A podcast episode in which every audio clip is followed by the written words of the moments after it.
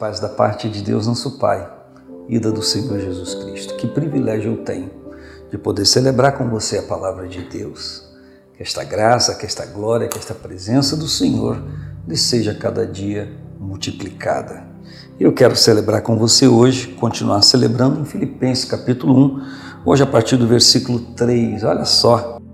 Dou graças ao meu Deus todas as vezes que me lembro de vós fazendo sempre com alegria oração por vós em todas as minhas súplicas, pela vossa cooperação no Evangelho, desde o primeiro dia até agora.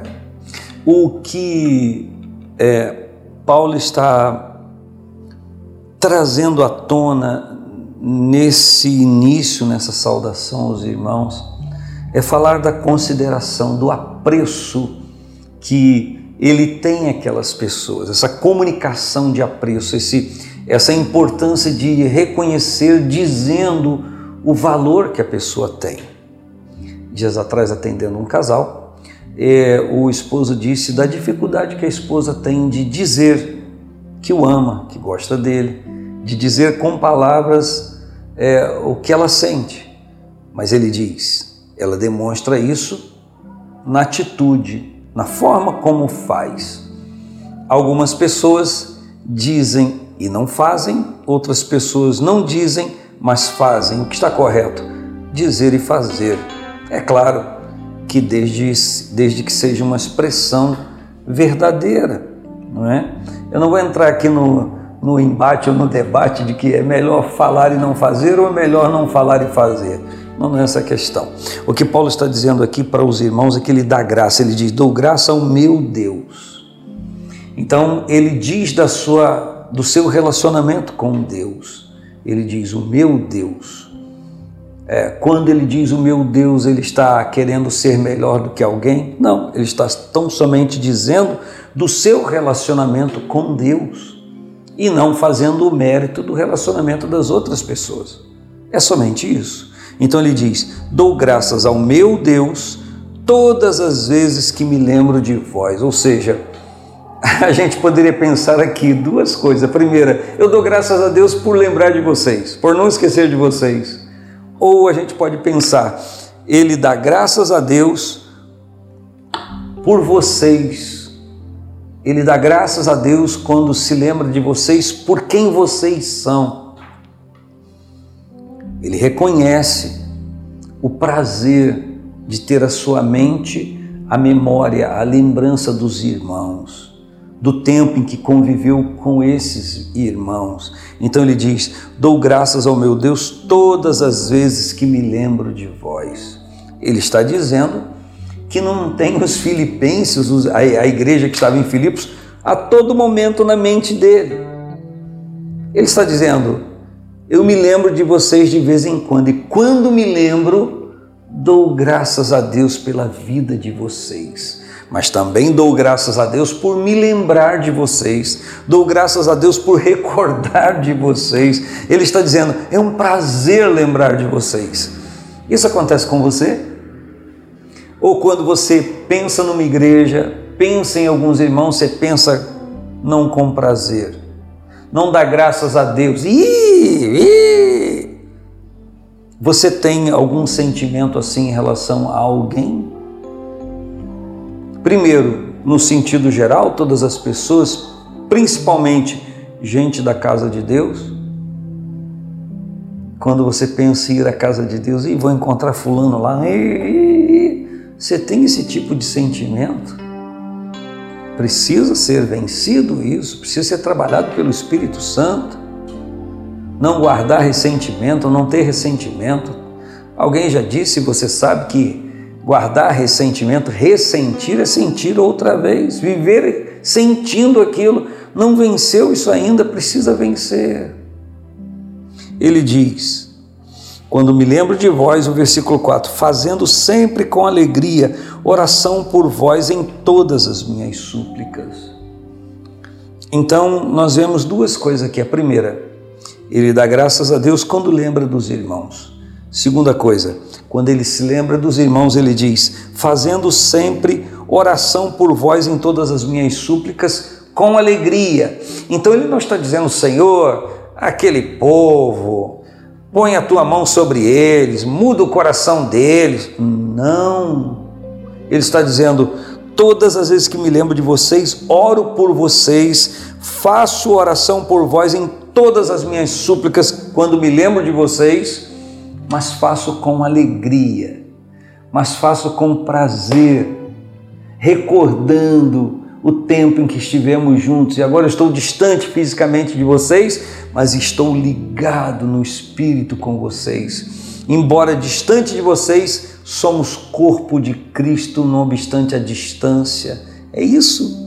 Agora ele diz que faz oração por eles sempre. Ele diz, fazendo, vírgula, sempre com alegria, vírgula ele está dizendo que ele faz sempre com alegria oração por eles. Fala, apresenta-os diante do trono de Deus para o bem, para a bênção, porque há uma alegria, um prazer grande lembrar desses irmãos. Você sempre faz oração com alegria pelas pessoas que você lembra que Deus te traz à mente quando você está orando, quando você está no seu dia a dia, você lembra de alguém e entende, olha, Deus está querendo que eu ore para essa pessoa, vai lá, anota o nome para não esquecer, para quando puder parar para orar, poder fazer oração, intercessão por aquela pessoa. Você sabia que o Espírito Santo nos faz essa comunicação? Aí eu lembrei do irmão hoje. Você não lembrou por acaso? Você lembrou daquele irmão, daquela pessoa, daquela irmã, para orar por ela. Olha, estou aqui com a pessoa na mente o dia todo. Por que não orou ainda? Ah, porque eu não parei para poder orar. Oh! Está aqui, está dirigindo, está falando com Deus, está mexendo numa coisa, está falando, Senhor, abençoa meu irmão, está aqui escrevendo, Senhor, abençoa aquela pessoa. Enfim, é isso. É esse o sentido prático da comunicação, da oração. Enquanto me lembro, estou falando com Deus, estou colocando diante de Deus a vida daquela pessoa, só que tem um ingrediente aqui, substancial. Fazendo, vírgula, sempre com alegria, vírgula, oração por vós em todas as minhas súplicas. Ou seja, que alegria orar por você. Que alegria não só pensar em você, não só trazer à memória a sua pessoa, mas orar por você. Dentro desse quadro pode acontecer é, de lembrarmos de uma pessoa que nós tivemos em algum momento um aborrecimento. Que isso, pastor? Vamos ser sinceros. Vamos trabalhar profundamente e pontualmente com a sinceridade.